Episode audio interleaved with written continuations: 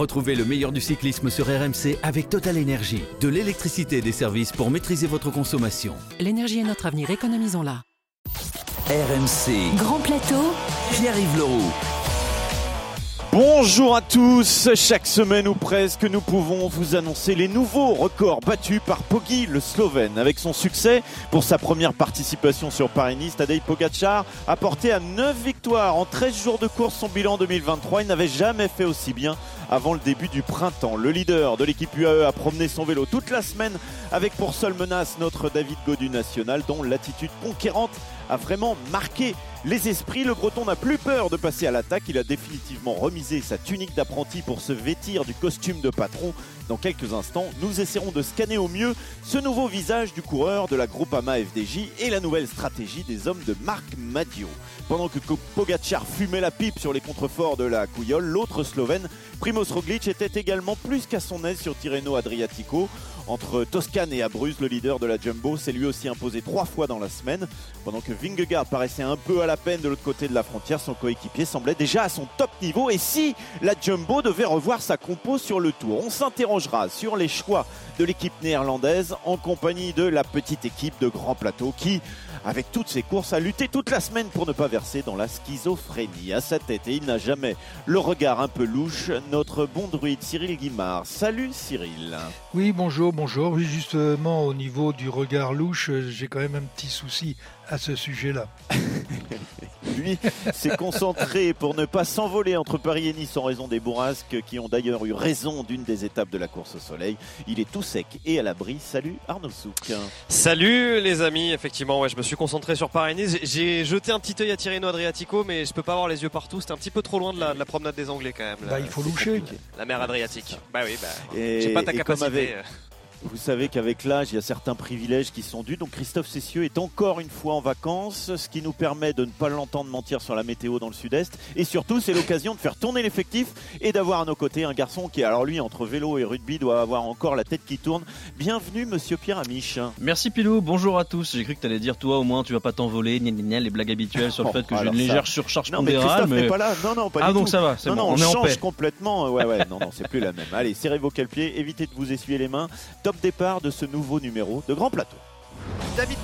Euh, qui ne s'est pas du tout mis dans le rouge, hein, qui lissé euh, l'effort. Il n'y a que 4 secondes d'écart entre Tadej et le groupe Jonas Vingegaard, David Godu. David Godu essaie d'y aller et d'ailleurs Jonas Vingegaard n'a pas, réussi, à suivre le euh, tempo imprimé par le français. Il n'y a que Tadej Pogacar dans la roue de David Godu. Tadej Pogacar qui est le roi, qui est le roi pour l'instant de cette 81e édition de la course au soleil devant David Godu. David Godu qui est toujours là et qui a priori va aller s'emparer de cette deuxième place du classement général. David Godu va être le premier français à terminer sur le podium de Paris-Nice depuis Arthur Vichot en 2014. Bon, c'est deuxième derrière Pogacar, mais bon, un jour, il faudra bien réussir à le battre. Et oui, il y a bien sûr eu cette domination du vainqueur du Tour 2020 et 2021, mais ce que nous, Français, retiendrons euh, particulièrement, c'est la course et la deuxième place donc de David de Godu, alors qu'on s'attendait à un duel entre Pogacar et Vingegaard. C'est donc le Breton qui est sorti du bois. Cyril, dans un contexte un peu particulier, hein, on va pas le rappeler au sein de l'équipe, est-ce que tu t'attendais à voir David à ce niveau-là à trois mois et demi du Tour? Bah, ce serait prétentieux de dire que dans ma boule de cristal, j'avais vu exactement le scénario de ce Paris-Nice. Euh, on savait qu'il arrivait euh, sur ce Paris-Nice euh, en très bonne en très bonne condition physique. On savait aussi qu'il s'était mis un petit peu en difficulté, mais on aura l'occasion d'en revenir au travers de ses déclarations et que ces déclarations le poussaient même à se surpasser sur ce Paris-Nice. C'est ce qu'il a fait et c'est ce qui lui permet et ce qui nous permet à nous aujourd'hui de pouvoir dire qu'il a passé pas un cran, mais euh, on va dire deux crans d'un seul coup et qu'il est tout simplement en train de devenir, euh, sinon qu'il l'est déjà, euh, le numéro un français. Ah bah justement, Arnaud, toi, tu as suivi le peloton et ses échappées toute la semaine en mettant le cap au sud. On revient avec toi justement sur ce changement de stature de David Godu. C'est une semaine qu'il a passé quasi intégralement dans les, plus, pas des euh, plus grands, hein, Godu et la Groupama FDJ. C'est du tableau noir ou presque sur Spa Nice, quatrième du chrono par équipe mardi à Dampierre en Burly. Godu, euh, tapis dans l'ombre, posé ce jour-là, la première pierre dans Paris-Nice très réussi. Je pense que c'est une bonne journée, mais derrière, voilà, faut pas se reposer sur ses acquis. Je pense que pour moi, le, Paris-Nice est, lancé avec ce, chrono par équipe et, on aura déjà demain une belle, une belle partie de manivelle. Une belle partie de Manivelle, oui, ça se confirmera le lendemain dans la montée de la loge des gardes où Godu verra d'abord Pogachar et Vingegaard se crêper le chignon avant de les reprendre, de bénéficier d'une sorte de bonne sortie de tenter seul l'envolée vers la station de ski de la un coup quasi parfait qui mettra en lumière les faiblesses hein, du vainqueur du dernier euh, Tour de France. Seul Pogachar sera alors en mesure de revoir la frimousse du Breton et le devancera euh, sur la ligne d'arrivée. Ce jour-là, Godu a compris qu'il n'était plus un simple outsider pour la victoire finale. Faut rien s'interdire, après faut rester lucide et faut courir intelligemment. Peut-être que j'aurais peut-être un petit peu moins d'opportunités vu que je suis rapproché au général, mais je pense qu'il va plus se méfier peut-être d'un Vingegaard que, que de moi pour l'instant. Donc euh, on va prendre les choses comme elles viennent et dans tous les cas faut, faut rien s'interdire mais rester lucide. Et lucide, David Godul a particulièrement été dans le troisième round de son combat avec Pogachar euh, cette euh, semaine de Paris-Nice. C'était donc samedi sur l'étape du col de la Couillole. Godu, euh, non content de rester au contact, a été bien meilleur que Vingegaard. Il a même osé attaquer Pogachar, même s'il n'a pas réussi à le lâcher, a dû finalement encore une fois lui céder la victoire d'étape. Ce jour-là, quelque chose a changé dans la mentalité sur le vélo du Français. Je suis dans le match et dans ma tête, voilà, j'avais pas envie d'avoir de regrets, de me dire ah mince, peut-être que j'aurais pu les suivre. L'an passé, on a géré et cette année, en tout cas, euh, on essaye de, travailler sur les axes, euh, de répondre aux attaques, voire de pouvoir attaquer. Donc, euh, je suis content en tout cas d'être à ce niveau-là et, voilà, faudra aussi avoir ce rythme-là toute l'année. En tout cas, ma forme et leur forme, ça permet de rivaliser pour l'instant sur cette semaine. Et même si Godu n'a pu que constater un puissant dimanche, l'attaque éclair et décisive de Pogacar dans le Col d'Aise pour aller chercher la victoire euh, finale sur Paris-Nice, il a encore montré que derrière le Slovène, il était largement dans le match avec le reste des troupes, notamment avec Jonas Vingegaard, le vainqueur du euh, dernier euh, Tour de France. Deuxième donc de Paris-Nice, David Godu devient le premier Français à monter sur le podium de la course au soleil depuis Arthur Vichot en 2014. tu parles de, tableau noir, Cyril, c'est ton impression aussi? Tu le sentiment qu'il a fait une course parfaite. Il y, a, cette petite erreur, j'en parlais tout à l'heure, vous essuyez pas les mains, c'est euh, euh, au moment du sprint, c'est pas bon. C'est la seule petite erreur peut-être? Non, on peut pas parler euh, d'erreur sur cette course. Je trouve que David Godu a couru juste.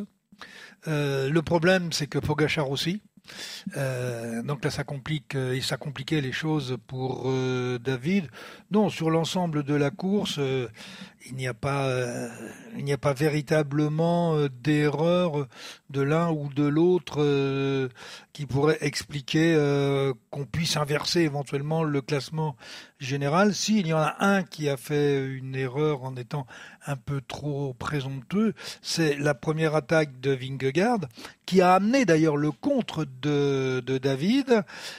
Pogachar lui est resté tranquillement dans la roue de Vingegaard quand il a vu que, ben, que Vingegaard était pendu, il est sorti et après, eh bien, il est tout simplement revenu sur euh, David Godu. On connaît la suite. Premier Pogachar, deuxième Godu. Euh, les dés étaient jetés puisque Vingegaard avait perdu dans la bagarre 46 euh, secondes. Donc il restait plus que deux hommes pour la victoire finale, sauf accident bien sûr. La grosse différence, Cyril, on a le sentiment, c'est la confiance, l'état d'esprit c'est différent là sur cette semaine de ce qu'il a pu nous montrer euh, euh, sur les, notamment l'année dernière où il était un peu suiveur et là il redevient attaquant comme lors de ses jeunes années. Oui, euh, bah, rappelez-vous, il a quand même gagné, il a quand même gagné le Tour de l'avenir, la course de la paix lorsqu'il était espoir. sont quand même des courses où il faut passer à l'offensive, c'est ce qu'il avait fait. Et depuis quelques années, il était quand même quelque part un peu devenu euh, suiveur mais c'est le cyclisme d'aujourd'hui qui le veut. À partir du moment euh, euh, vous avez les trains des sprinters, les trains des leaders du classement euh, général, les trains des grimpeurs, tant que vous n'avez pas passé un certain cap, eh bien vous êtes soit dans le train des sprinters, soit dans le... et, vous n'avez pas la capacité de bouger. On voit bien comment les courses se passent. à part le fait qu'on va laisser partir trois, quatre ou cinq coureurs des petites équipes pour qu'elles aillent faire leur show, dans le déroulement même de la compétition, euh, il n'est pas possible, lorsque vous êtes numéro 2 ou numéro 3, euh, de passer à l'offensive et de jouer votre carte. Donc il était par obligation, par obligation euh, au service d'un. À quel moment peut-on peut-on passer euh, non plus du stade de niveau 2, mais au stade de niveau 1 et de devenir euh, leader, eh bien, comme je le dis toujours, et je le disais d'ailleurs depuis quelques années au sujet de David Godu, il fera un jour que David sache que le pouvoir, ça se donne pas, ça se prend. Et je crois qu'aujourd'hui, il l'a pris, il aurait pu le prendre, à mon avis, euh, beaucoup plus tôt, mais les systèmes d'équipe sont bien rénéotypés. Et puis, de temps en temps, ben, il faut peut-être aussi, dans ces stratégies d'équipe, se remettre en cause. Tu l'as ressenti, toi, Arnaud, pendant cette semaine-là, qu'il y avait quelque chose de différent qui se passait, peut-être dans son regard, dans ses déclarations, dans son attitude? Oui, oui, globalement. Alors, euh, on voulait pas revenir sur euh, la brouille avec Arnaud Desmar, mais quand même, revenons-y juste une seconde. Il y avait déjà ce jour-là euh, la volonté pour David Godu d'assumer complètement la responsabilité dans ce qui s'était passé il y a quelques semaines. voilà, de, de s'excuser, de le dire publiquement, de pas fuir sa responsabilité de ce point de vue-là. Une fois que ça, ça a été mis de côté, on a vu effectivement un David Godu qu'on avait pu critiquer d'ailleurs nous autres journalistes euh, par euh, par le passé euh, pour ses attitudes parfois un petit peu désinvoltes pour son ce qu'on estimait être un petit peu du manque de respect à, à notre à notre égard comme par exemple j'ai le souvenir d'une arrivée après le signal du Chon sur le Tour de France où, où il avait un petit peu insulté la presse dans son ensemble en ne voulant pas s'arrêter pour donner ses impressions après cette étape et, surtout en, en, levant le bras en levant le bras gauche. Je m'en souviens très bien comme pour nous dire ah vous c'est bon hein, vous, vous, me cassez les bonbons je viens de je viens de faire du vélo pendant 7 heures. Là il est plus du tout comme ça, euh, David Godu. Il prend vraiment le temps d'expliquer euh, ce qu'il ressent. Euh, il prend le temps d'expliquer sa forme. Il prend le temps aussi de, bien répondre aux questions de chacun, de, regarder droit dans les yeux. Il y a vraiment quelque chose, oui, je trouve, qui a changé dans l'attitude, mais qui a de toute manière changé dans l'attitude sur le vélo. Donc je pense que c'est un tout. Et Marc Madio nous l'avait d'ailleurs très très bien expliqué déjà il y a, il y a quelques temps. Pierre, tu mettrais une petite pièce sur le fait qu'il y a un palier de franchi ou ça demande quand même confirmation? Non, je pense que ça demande confirmation. Forcément, on a envie de s'enflammer. On, est encore un peu à chaud de cette deuxième place qui, est trop rare sur Paris-Nice pour des tricolores, pour les galvaudés. Mais moi, j'ai quand même un petit souci, c'est qu'il a 26 ans, c'est jeune, mais il n'a pas gagné, contrairement à quasiment tous ceux qui étaient ses dauphins euh, sur le Tour de l'Avenir 2016. Je pense à Bernal, Inley, Geoghegan Hart. Et j'ai l'impression qu'il va falloir gagner vite, en fait, pour confirmer cet élan pour David Godu. Et pour l'instant, même si, évidemment, je ne vais pas dire que c'est une mauvaise performance, mais j'ai le sentiment qu'il faut gagner maintenant. Et, d'ailleurs, Marc Madio le, le dit aussi. Et peut-être que ce ce palier psychologique, ce nouveau David Godu sera validé à travers une seule chose, c'est la victoire. D'ailleurs, Pogacar, après, il allait gagner des grandes courses.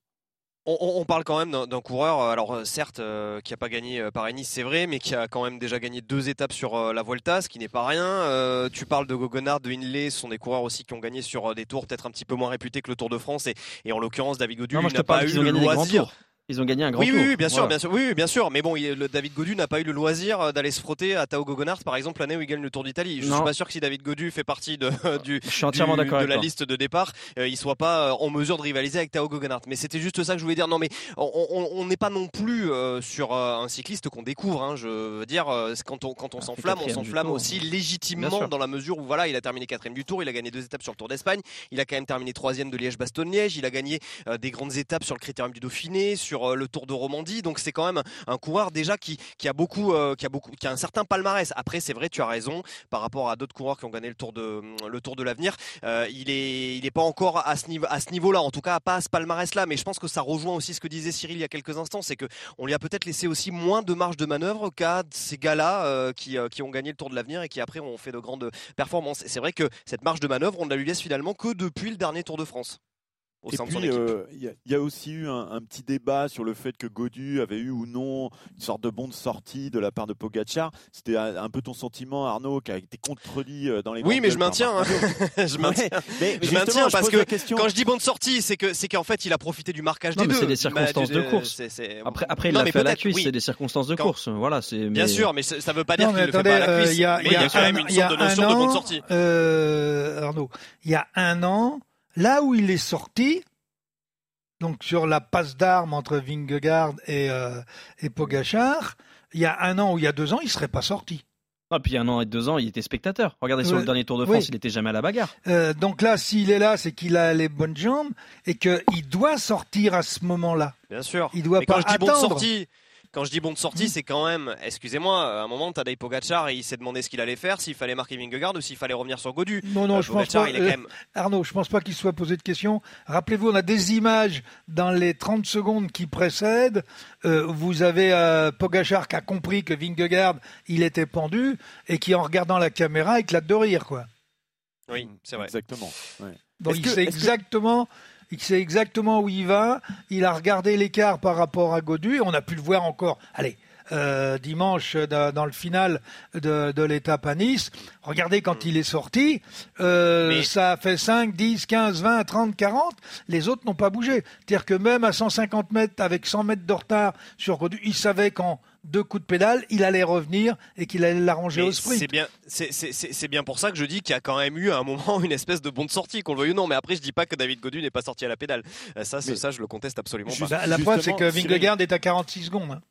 Est-ce que tu penses justement, pour aller encore plus loin, que, que Pogacar a pu servir de Godu pour voir le véritable état de forme de Vingegaard? C'est-à-dire, je te laisse partir et puis on va voir comment il réagit. je crois juste qu'il était plus fort que tout le monde. Hein. C'est assez simpliste, hein, mais comme, comme façon de parler, mais Vingegaard n'était pas dans un état de forme magique et Pogacar, je pense pas qu'il ait besoin de se servir de qui que ce soit pour montrer qu'il est le plus fort. D'ailleurs, regarde sur la dernière étape de Paris-Nice, ce qu'il fait, c'est il a eu besoin de personne pour mettre une, un caramel. il a même pas levé le cul de la selle. Ouais, et mettre tout le monde à 45 secondes. Il a mis un cran à la poignée, c'est tout. Il y a juste une interrogation sur David Godu qu'on n'a pas du tout abordé euh, parce que ce tracé de Paris-Nice, ça le préservait de l'un de ses points faibles, en tout cas de quelque chose où il est moins fort que certains autres cadors, mmh. qu'est le contre-la-montre individuel.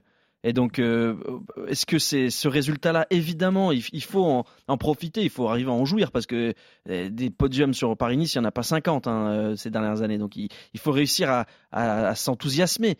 Mais il y a quand même cette interrogation qui existe. Je ne sais pas si vous, vous avez réfléchi à, à ce truc-là. Est-ce que c'est un résultat en trompe-l'œil ou pas du tout? Je ne pense pas qu'il démérite. Bah, il y a du travail qui continue à être fait. Il y a du travail qui continue à être fait incontestablement du côté euh, de, David Godu. Après, c'est sûr qu'en contre-la-montre individuelle, on l'avait vu, euh, je crois, je crois qu'il rendait 3 minutes sur le dernier euh, contre-la-montre du, du, Tour de France en 2022, un contre-la-montre qui de mémoire a été dans les 40 km. Donc, donc oui, effectivement, David Godu, il est encore pas tout à fait au niveau en, en chrono individuel, mais il y a du travail qui continue à être fait, du travail qui a été entrepris il y a déjà un petit moment. Je pense qu'il est encore effectivement en dessous, mais quand même c'est à signaler parce que euh, lui aussi fait partie de l'effort collectif qui a été fait à Dampierre en Burly euh, mardi dernier. Euh, finalement, son équipe est aussi parmi les toutes meilleures dans le chrono par équipe au, niveau, au niveau mondial. Et il a forcément participé à cet effort-là. Donc ça veut dire quand même qu'il y a une progression. Mais tu as raison, tu as raison, Pierre, de le, de le signaler. à mon avis, oui, ça sera toujours compliqué de lutter en, contre la montre individuelle avec avec avec Pogacar et Vingegaard. il avait pris 3 minutes sur 40 km par Vingegaard et 2 minutes 45 par euh, Tadej Pogacar. Oui, mais là, on est dans le contexte d'une étape à 48 heures, euh, même 24 heures de l'arrivée. Les positions sont figées au classement général. On a trois semaines de course dans les jambes. Euh, il était content de faire quatrième. En aucun cas, de toute façon, il pouvait aller euh, chercher euh, chercher le podium, surtout avec Garen Thomas, qui était qui était en position et qui est bien meilleur que lui contre la montre. Mais je pense que sur ce qu'on a vu sur ce Paris-Nice, il va avoir un petit cran de progression contre la montre. Attention, il va pas battre. Et attention, hein, il va pas le, battre le, chrono du Tour de France, c'est pas si conglou, hein, Cyril. Hein, ça va être un il y en a pas. Qui va... Il n'y a, pas de contre la montre sur le Tour. bon, il y a 22 km de contre-la-montre en oh, l'occurrence. Qu'est-ce que c'est euh, Qu'est-ce que c'est sur 3600 avec, avec, la avec, avec la fameuse côte de Domancy. Donc euh, David Godu devra Donc ça ne désavantagera pas en plus la côte de Domancy. Voilà. C'était juste ce que je voulais préciser. Il ira demander, il demandera quelques conseils à Bernard Hinault. On en profite parce que Arnaud, tu as pu euh, bah, poser la question à, Vingegaard justement sur ce qu'il pensait de, Godu. Donc c'est toujours intéressant d'avoir la vision étrangère. On écoute euh, Vingy. Oui, je pense qu'il est uh, très fort. Il l'a démontré ici sur Paris-Nice. Il a uh, mérité sa deuxième place. C'est un coureur qui se développe dans la bonne direction. c'est vraiment un gars à surveiller. Voilà, il est rentré dans le clan. Euh, ça y a des, des garçons ah à surveiller. Ce qui est certain, en tout cas, c'est que on, va étendre un petit peu après euh, s'être focalisé sur David Godu. Il s'est passé quelque chose au sein de cette équipe euh, Groupama et FDJ pendant cette semaine. Pierre, on a d'ailleurs eu sur RMC les explications du patron de l'équipe, Marc Madio. Alors, comment on peut analyser ses propos au sujet de la nouvelle organisation, puisque c'est ce qu'il nous a expliqué, et puis la refonte des rôles? Bah Déjà, c'est une Groupama FDJ New Look qui a débuté la saison. Il y a ce qui est évident ce qu'on voit, c'est cette nouvelle tenue bleu foncé. Il y a les choses qu'on comprend avec des nouveaux rôles, des nouveaux objectifs, et puis il y a ce qui se devine. La nouvelle philosophie FDJ, là, c'est peut-être de ne pas être dans le match avec les très grandes équipes comme la Jumbo, UAE, Ineos ou Quickstep euh, sur les classiques. Eh bien, Marc Madiot a pris un risque, celui de changer le fonctionnement de l'équipe. Eh bien, il l'explique justement dans les GG dimanche. On a posé les, les jalons au sein de l'équipe, et, ça ne se limite pas à David Godu. On a fait une refonte totale du fonctionnement de l'équipe. Totale. Mais l'idée, c'est de se dire, voilà, en ciblant bien, en nous organisant bien et en gérant bien, on sera dans le match avec les meilleurs. Je dis pas qu'on va les battre, mais moi je veux être au contact. Et être au contact, c'est être capable d'aller les titiller de temps à autre, comme on a pu le faire sur ce Paris. Jamais Marc Madiot ne nous donnera de plus d'explications et de détails, de peur, dit-il, d'inspirer la concurrence. Double illustration malgré tout, les performances. D'abord, on l'a dit, Godu, deuxième à Nice, mais aussi Madois, second sur l'estrade, et Romain, Romain Grégoire, trois top 10, Stephen Kung, vainqueur d'une étape sur le Tour de l'Algarve et cinquième au général, ou encore Thibaut Pinot, dixième de Tirreno. L'autre symbole de cette FDJ qui change, eh bien, c'est un homme, Arnaud Desmar. Oui, le Picard, 91 victoires au compteur, a le plus beau palmarès français actuel, ou en tout cas le plus grand nombre de victoires. Mais là encore, Marc Madieu explique l'évolution de son rôle dans les G ce dimanche. Euh, c'est très simple. Le Tour de France ne se limite pas aux ascensions. Il y a des zones de plat à gérer et à appréhender. Il, rentre dans un rôle au niveau du collectif. On change un peu son rôle au niveau du collectif. D'accord. Ah, c'est très intéressant et, ça. Et à travers cela, rien ne l'empêchera à un moment ou à un autre d'éventuellement faire des sprints. Moi, dans l'esprit, euh, ce qui compte, c'est que les huit coureurs qui seront au départ du tour soient ensemble, dans la même philosophie, dans le même collectif, et qu'à un moment ou un autre, chacun d'entre eux puisse aller chercher des résultats. Mais la clé de voûte, la clé de voûte, c'est le fonctionnement de l'équipe et les bases de l'équipe avec les paroles des actes, comme quand le sprinter euh, amène Godu sur le sprint intermédiaire du col de Dévès et protège son leader sur la cinquième étape de Paris-Nice. Le signe peut-être que Arnaud Desmar préfère aller sur le tour dans un nouveau rôle que d'écouter l'intégral tour cet été dans la caravane. Reste que malgré les changements, les évolutions et le fait que l'équipe cible les objectifs qu'elle estime pouvoir atteindre, pour le moment, eh bien, c'est là où le bas blesse. La FDJ n'a remporté qu'une seule victoire cette saison, pointe au 39e rang mondial en termes de succès et à la 8e place du classement UCI. Euh, qu'est-ce qu'il faut lire entre les lignes euh, des déclarations de Marc Madio, Cyril? D'abord, euh, il faut il faut féliciter Marc Madio. je le fais avec beaucoup de plaisir. C'est il est il est aujourd'hui un très grand politique. mais un, un, bon politique veut pas dire un mauvais politique. il, y a, il y a une nuance. Non, je crois que tout ce que Marc explique là, euh, il y a un point de départ qu'il euh, qu'il n'évoque pas et on comprendra pourquoi. C'est les déclarations de Godu qui ont amené tout ça. Oui, ça a été un, mal pour un ça, ça a été, et, je l'ai dit, y compris dans dans les podcasts précédents euh, que nous avons que nous avons fait. les déclarations de Gaudy sont une aubaine, étaient une aubaine pour Marc Madio, et il les a prises il les a acceptés. Alors on va vous dire, oui, mais il a dit à Godu de se taire. Eh ben non, il n'a pas dit à Godu de se taire. Il a utilisé les propos de Godu pour gommer, euh, je vais dire, les non-dus, les, les, tensions internes euh, et, sans doute emmagasinées depuis un certain nombre de temps. Euh, je ne suis pas sûr d'ailleurs que Demar, quelque part, n'ait pas été un peu la tête de Turc, parce que je ne pense pas qu'il y avait que deux marques étaient impliquées dans ce que David voulait dire, mais Marc Madio a eu l'intelligence, a eu l'intelligence de dire oui, on a un vrai problème chez nous, ou on a deux vrais problèmes chez nous, eh bien il faut déclencher le plan Orsec, et c'est ce qu'a fait Marc Madio, et il l'explique de façon très politique, c'est vrai. Toi aussi, tu es un peu politique, tu es un peu dans les non-dits. Le deuxième nom, c'est Thibaut Pinot. Pardon? Le deuxième problème, c'était peut-être Thibaut Pinot. Peut-être. Arnaud, il y, a, quand même, c'est vrai, il y a un peu de mystère dans, toutes ces déclarations de, oui, c'est très mystérieux. non, mais tu, moi, tu lis? Bah, je, lis à peu près la même chose, euh, la même chose que Cyril. Après, euh, je pense que c'est aussi essayer d'insuffler un, un état d'esprit. Et oui, Thibaut Pinot. Alors, je vais pas m'étendre sur le sujet, mais je pense inévitablement que euh, y a aussi de ça. Il y a un moment, mais on en revient à ce qu'on disait au départ, c'est-à-dire qu'à un moment, il faut prendre le leadership. Faut plus faut, faut, faut que vraiment David Godu euh, ait la certitude absolue que s'il va jouer un classement général, il n'y aura pas un tel qui va pouvoir avoir des bons de sortie, il n'y aura pas un tel qui va pouvoir euh, aller euh, sprinter sur une étape. Non, que tout est vraiment fait pour que lui euh, puisse être dans les meilleures conditions pour terminer premier, deuxième ou troisième du, du, Tour de France. Je pense que c'est, je pense que c'est là le changement vraiment de, de mentalité. Et, et on va peut-être dire aussi, je dis peut-être une bêtise, hein, c'est pas une information que je vous donne, mais c'est le sentiment que je peux avoir. On peut aussi potentiellement imaginer que des garçons qui d'habitude soient là pour aider Arnaud Desmar puisse aider euh, David Godu euh, dans, dans, certaines dans certaines circonstances. Ou qu'il soit pas il y a, il y a, il y a qu'il soit pas sur le tour effectivement. Il y a il y a quelque chose de très important, c'est que quand le leader se comporte en taulier, quand le leader marche euh, et qu'il assume ses responsabilités, les tous les équipiers prennent un ou deux crans. Et si vous regardez bien, ne serait-ce que la dernière étape euh, de Paris-Nice, à un moment, il n'y a qu'une seule équipe où ils sont quatre. Les autres sont plus que deux, voire tout seuls. Je crois que le déclic psychologique, c'est sur le Tour 2022. Hein, où euh, sur une arrivée très difficile, à 30 bornes de l'arrivée, il, doit rester 15, 15 ou 20 coureurs, et sur les 15 ou 20, il y en a 6 de la Groupama. Et je pense que ça a vraiment euh, psychologiquement fait la différence. Ils se sont dit on est capable de rivaliser. Et d'ailleurs, euh, c'est consécutif aussi à une saison où Valentin Madouas fait deux du Tour des Flandres, où il y a des, il y a des groupes AMA qui, qui peuvent rivaliser avec les meilleurs un peu partout finalement.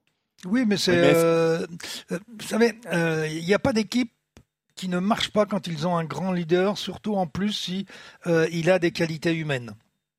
C'est aussi, c'est aussi très important. Et et un des gros problèmes de, de, de, Groupama FDJ, euh, ils ont un leader pour les sprints, un leader pour les grands tours, mais ils n'ont pas de patron. Il n'y a pas de taulier. Et aujourd'hui, vous avez Godu qui s'impose comme taulier. Alors, euh, c'est vrai, il est plutôt jeune, euh, contrairement à ce que tu pouvais dire, Pierre, tout à l'heure, parce qu'il est quand même dans sa 27e année. Mais rappelons-nous que Louison Bobet euh, a gagné son premier tour à 27 ou 28 ans. Oh, il en a gagné trois. Vingegaard aussi. Hein, Vingegaard a, gagné son premier tour à 26, hein, Cyril. Non, mais il avait fait deux l'année d'avant déjà. Oui, d'accord, mais bon. Mm. Tiens, bah, puisque vous me parlez de Vingegaard, ça m'intéresse. Euh, on va passer à notre deuxième thème parce qu'on a fait long sur euh, sur David Godu et la Groupama FDJ, mais c'est passionnant. Et puis on a hâte de savoir ce qui va se passer évidemment euh, dans les semaines et les, mois à venir. Mais on est obligé aussi de se pencher sur sur les compos d'équipe en vue du Giro et du Tour déjà parce que il s'est passé des choses avec bah, un Vingegaard qui était un petit peu en, dessous du côté de la Jumbo pendant que Roglic était plutôt brillant. Alors juste en un mot quel Slovène vous a le plus impressionné la semaine dernière Sans argumenter. Hein. Pour le moment, je veux juste un nom, Cyril. Pogachar. Pierre. Roglic. Arnaud. Pogachar. Bon. Pourquoi Roglic? Parce que je pensais qu'il était au fond de la gamelle et je pensais qu'il gagnerait plus beaucoup. Voilà. Et, ce qui m'a. Évidemment, en termes de performance que fait Pogachar, bah, c'est monstrueux. Il met des roustes à tout le monde. Et puis, il est jeune, il est fort, il est beau, il est tout ce que vous voulez. Mais je sais pas, je trouve que Roglic, il y a un côté phénix que je, que je trouve assez admirable. Et puis euh, sur Tirreno, il a juste gagné trois étapes d'affilée, trois étapes un peu différemment. Il est très très fort quand même. Et mentalement, faut être costaud parce qu'on lui a quand même clairement expliqué qu'il ferait pas le tour. Euh, je trouve que c'est solide euh, d'avoir ce niveau de performance là alors qu'il n'a pas été beaucoup soutenu. En tout cas, c'est mon sentiment. Moi, je, trouve quand même qu'il y a la, une question quand même de, de, concurrence aujourd'hui. Euh, Primoz Roglic avait un plateau qui était quand même nettement euh, moins impressionnant euh, et il gagne avec un écart nettement moins important que Tadej Pogacar sur ses adversaires euh, sur sur Tirreno. quand on regarde un petit peu les garçons qui sont derrière Pogacar au classement général, on voit Godu donc quatrième du dernier Tour de France, Vingegaard vainqueur du dernier Tour de France, Simon Yates qu'on présente plus deuxième de Paris-Nice l'an passé, Romain Bardet qui a également fait plusieurs podiums sur le Tour de France. Euh, là, euh, je trouve quand même que ça claquait un petit peu plus que Tao Gogonart, euh, Joao Almeida et Lennart Kanna. Quoi. Oui, d'accord. Henrik Mas, Henrik Mas, Mikel Landa, Thibaut Pinot, Adiam Yates, Ben O'Connor, Jay Hindley, c'est tous des vainqueurs ou des gars qui ont fait des podiums sur des grands tours. Tu peux pas juste citer, citer Kamna et Chikone, genre, oh, c'était que bah non, mais je cite, je, je, je cite, le classement, en, l'occurrence, j'ai cité le deuxième, troisième et quatrième du classement. Bah, c'est pas de la faute de, c'est pas de la faute de Primoz Roglic si les autres ont pas été à la hauteur. C'est pas, pas ce que je dis, c'est que, Guillaume Martin, Woods, enfin t'as as quand même un beau plateau quoi. Ils, gagnent pas contre des pimpins non plus. Bon, hein. euh, Pierre, tu pourrais, Pierre-Yves, tu pourrais pas J'ai pas dit qu'il le gagnait pouvoir. contre des, contre, pimpins. je- Non, tu pourrais pas reprendre le pouvoir parce que tu avais dit on donne un nom sans commentaire. Non, mais on avait fait Là, t'as été, mais là, t'as été je vois bien que tu totalement veux- débordé. hein. Non, je, veux- je vois bien que tu veux nous expliquer pourquoi tu as trouvé Pogacar plus. plus Non, non, un- non, moi tu m'as dit qu'il y avait pas, il y avait- fa- fallait pas de Non, faire pas commentaires travaillé. derrière. Je ne ferai pas de commentaires. Non, non, mais c'était juste dans un premier temps. Mais il y a une question sous-jacente, euh, Cyril, à tout ça. C'est en gros, est-ce que tu préférerais pas voir Roglic finalement face à Pogacar pendant le tour? On est loin du tour. hein. Il y a encore de l'eau à passer sous les ponts, d'autant qu'il pleut quand même en Bretagne. Donc ça fait du bien, euh, ça fait du bien euh, pour lutter contre la sécheresse. Mais Il ne faut pas tirer euh, des conclusions trop rapides, quoi, sur ce non, qu'on a ne, vu, ne- tirons aucune. Mais surtout, Roglic va être leader sur le Tour d'Italie. Hein. Euh, Il Oui, y a un sûr. programme quand même qui a été clairement défini. Euh, ça m'étonnerait que derrière, euh, la Jumbo accepte de le mettre leader sur le Tour de France. Hein. Euh, Non, mais après. Laissons, la- laissons faire le temps. Bah, il y a- et vous, vous- enfin, Cyril Arnaud, vous pensez pas qu'il y a une interrogation légitime qui peut se poser? Parce que Tout, Quand- tout à Moi, fait. je pense quand, pas. quand ton leader prend une tanasse comme ça, comme ça arrivé Ouais, là, mais il avait pris la même l'an passé euh, sur Tirreno. euh, Il avait et pris c'est un une garçon 52 qui- sur Tirreno. C'est un gar... donc même plus que ce qu'il a pris cette année, mais c'est quand même un garçon qui euh, monte en puissance. On l'a constaté. euh, si, enfin, je, je présume que si la Jumbo euh, estime euh, bon de le mettre sur le Tour de France, c'est qu'il y a tout un programme qui sera fait pour que à ce moment-là, son pic de forme se situe comme ça l'a été Êtes-vous- cette êtes- année êtes- sur la, sur la êtes-vous- troisième êtes-vous semaine. sûr euh, que c'est ça la vraie question? La vraie question pour moi, elle n'est pas là de savoir si on met Roglic et Vingegaard ensemble sur le Tour de France. Le problème, ça va être d'analyser si Pogachar est touchable ou pas. Est-ce qu'il est touchable par un des deux de la Jumbo ou est-ce qu'il faut absolument mettre les deux pour pouvoir jouer avec plus de, de, de percussion? Le vrai problème, il est plutôt là que de savoir si on met l'un ou l'autre. Mettre les deux, ils ont une mentalité à pouvoir euh, être euh, être ensemble. Ils l'ont été, euh, ils l'ont été il y a l'an 5 dernier. minutes, tu nous disais qu'il fallait qu'un seul chef. Là maintenant, deux chefs, c'est bon. Non, mais parce qu'ils sont plus chefs. Ah, ils Non, sont co-chefs. Non, non, non, non, c'est pas ça le problème. Le problème, c'est que si Pogachar continue à dominer comme ça jusqu'au tour, il faudra se poser la question non plus d'avoir un leader, mais deux, non pas en tant que leader unique, mais pour essayer de faire tomber Pogachar. Si Mais vous en mettez qu'un face à Pogachar, vous êtes mort. C'est ce qui a marché l'année dernière, d'ailleurs. Oui, mais il n'y a pas d'équipe. Attends, on va pas re- on va pas redire à chaque fois les mêmes choses. Pogachar, il n'avait pas d'équipe l'an dernier, et je pense qu'il avait peut-être la tête qui avait un peu gonflé, et que euh, sa préparation n'a peut-être pas été aussi euh, euh, aussi studieuse euh, qu'elle l'est cette année. Il a pris la leçon. Voilà, il a tout pris, il a tout regardé, il a révisé, il a appris par cœur, et regardez, il fait aucune faute et il est un cran au-dessus, en ayant, attends, attendez, le pire, en n'ayant pas été en altitude alors que tous les autres y sont allés. En gros, ce que tu nous dis, c'est que le tour est déjà Oui, joué. voilà, et c'est que bon. mec, Qui s'y mettent à deux ou trois, euh, personne n'y arrivera, de toute façon. Alors peut-être qu'il faudra les deux pour battre Pogachar, plus David. Ils nous ont prouvé l'an passé que voilà, on pensait hein, que c'était joué euh, l'an passé Ouais, aussi. euh, Pierre-Yves, euh, souviens-toi, souviens-toi qu'on avait, on l'avait donné gagnant bien avant qu'il se fasse, qu'il Non, se moi fasse j'avais donné déboulonner. Vingegaard. Oui, non mais oui, euh, c'est vrai, t'avais avais donné Vingegaard. Ouais, c'est vrai, je c'est me vrai, je me vrai. souvenais pas. Mais quand Avant euh, le tour. La veille des champs Avant le tour, avant le tour, Ah, avant le tour. On a des traces, on a des enregistrements. Bon, en tout cas, beaucoup avaient annoncé Pogacar vainqueur et on s'était rendu compte que euh, bien, il y avait moyen de le battre quoi. Et si- Cyril, est-ce que, alors, hormis en raison d'une blessure, ça t'est arrivé de changer de leader pour les grands tours par rapport à tes prévisions de début de saison? Oui, Dans ça m'est arrivé une fois, ça va vous faire rigoler. Ah. Euh, c'est le Tour 83. Euh, Bernard Hinault vient de gagner le Tour d'Espagne, mais il est blessé, il ne pourra pas faire le Tour. Et euh, je pars dans le Tour donc sans Bernard Hinault. Et je pars avec deux coureurs euh, qui ont euh, un gros potentiel. Un que vous connaissez bien puisque vous l'interviewez tous les jours, euh, c'est Marc Madio. Et l'autre, c'était euh, Laurent, J'ai interviewé tous les jours, non mais c'est pas vrai. Laurent- Laurent- Laurent Fignon. Voilà. Et au départ du tour, j'avais fait sentir que bon, on avait deux cartes, euh, mais que le vrai leader, c'était Madio, alors que je savais très bien que c'était Fignon. Mais pourquoi t'avais fait ça pour les mettre sous pression? Non, pas du tout. Pour, Pour retirer, feinter pour retirer de la pression euh, à, À Fignon, Fignon qui venait de faire un grand tour d'Espagne. Mmh. Et surtout, c'est pas pour lui retirer de la pression, c'est surtout pour ne pas que ses adversaires le prennent en considération comme un vainqueur du tour possible. Puisque n'oublions pas, c'était seulement sa deuxième année pro. Qu'est-ce qu'il est fort ce Cyril? T'imaginais vraiment Marc capable de gagner un grand tour? Non, c'est pour ça que je jouais Ouais. la carte Fignon. Mais Marc me servait, me servait d'appât. Ah, il va être content quand il va entendre ça. bah, comme on doit l'interviewer aujourd'hui, puisqu'on a notre interview quotidienne, on va lui dire. Pour tout vous dire, pour tout vous dire, euh, Fignon euh, me l'a avoué quelques étapes plus tard quand on est rentré dans les Pyrénées. Il était fou de rage que je l'avais pas mis leader. Et là, je peux vous dire que j'étais content. bon bah voilà, on, on était revenu sur euh, la Jumbo et puis et sur les Slovènes et les finalement on revient à la Groupama FDJ. euh, D'ailleurs, de... et non mais faut le dire, les Fignon gagné le Tour. Mais oui. Donc grâce à Marc Madio. Voilà. Et Madio qui avait 8. été euh, sublime dans les Alpes. Madio 8 à 15 minutes. Ouais. Puisqu'on bah, on est revenu au Tour de France, euh, on peut peut-être euh, déjà se projeter sur 2024. Euh, Je crois que Arnaud, tu as des infos euh, toutes fraîches sur le final oui. du tracé euh, et, et l'arrivée à Nice.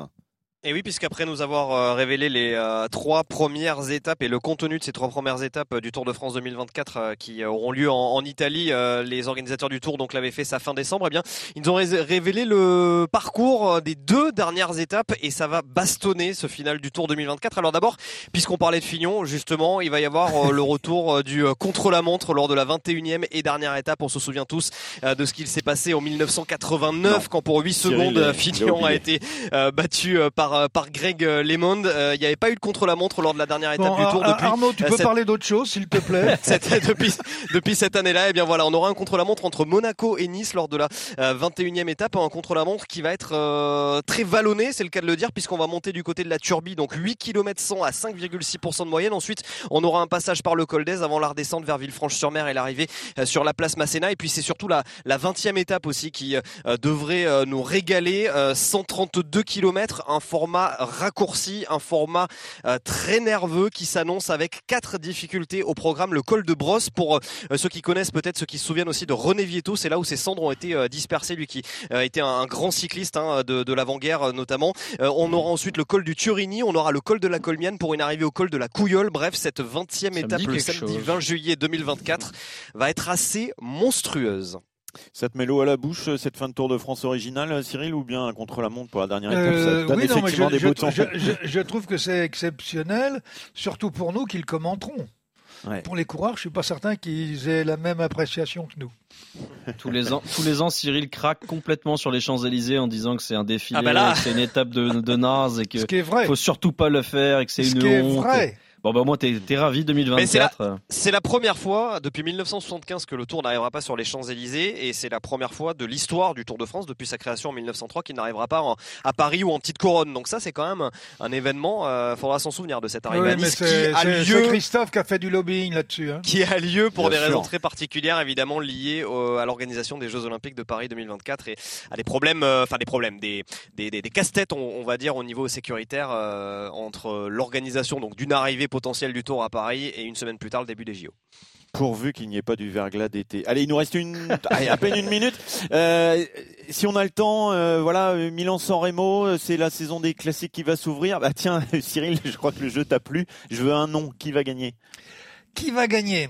C'est une bonne, euh, une bonne question, une très bonne question. Je te remercie pas de me l'avoir posée. bah, je vois, euh, moi, je verrais bien quand même Hout Van Aert. Ah. Ok. Pierre euh, Guirmail. Très bien. Arnaud Pogacar. Allez, je vais dire comme toi. Voilà. On sera deux sur Pogacar, on voit tout ça. C'est la primavera, le printemps qui est bientôt là. Christophe Cessieux également. Messieurs, je vous laisse entre ses mains la semaine prochaine. Je vais prendre des congés moi et puis je vous souhaite bon courage hein, parce que ça va pas être simple. Allez, ciao à tutti. Ciao ciao. Retrouvez le meilleur du cyclisme sur RMC avec Total Énergie. De l'électricité et des services pour maîtriser votre consommation. L'énergie est notre avenir, économisons-la.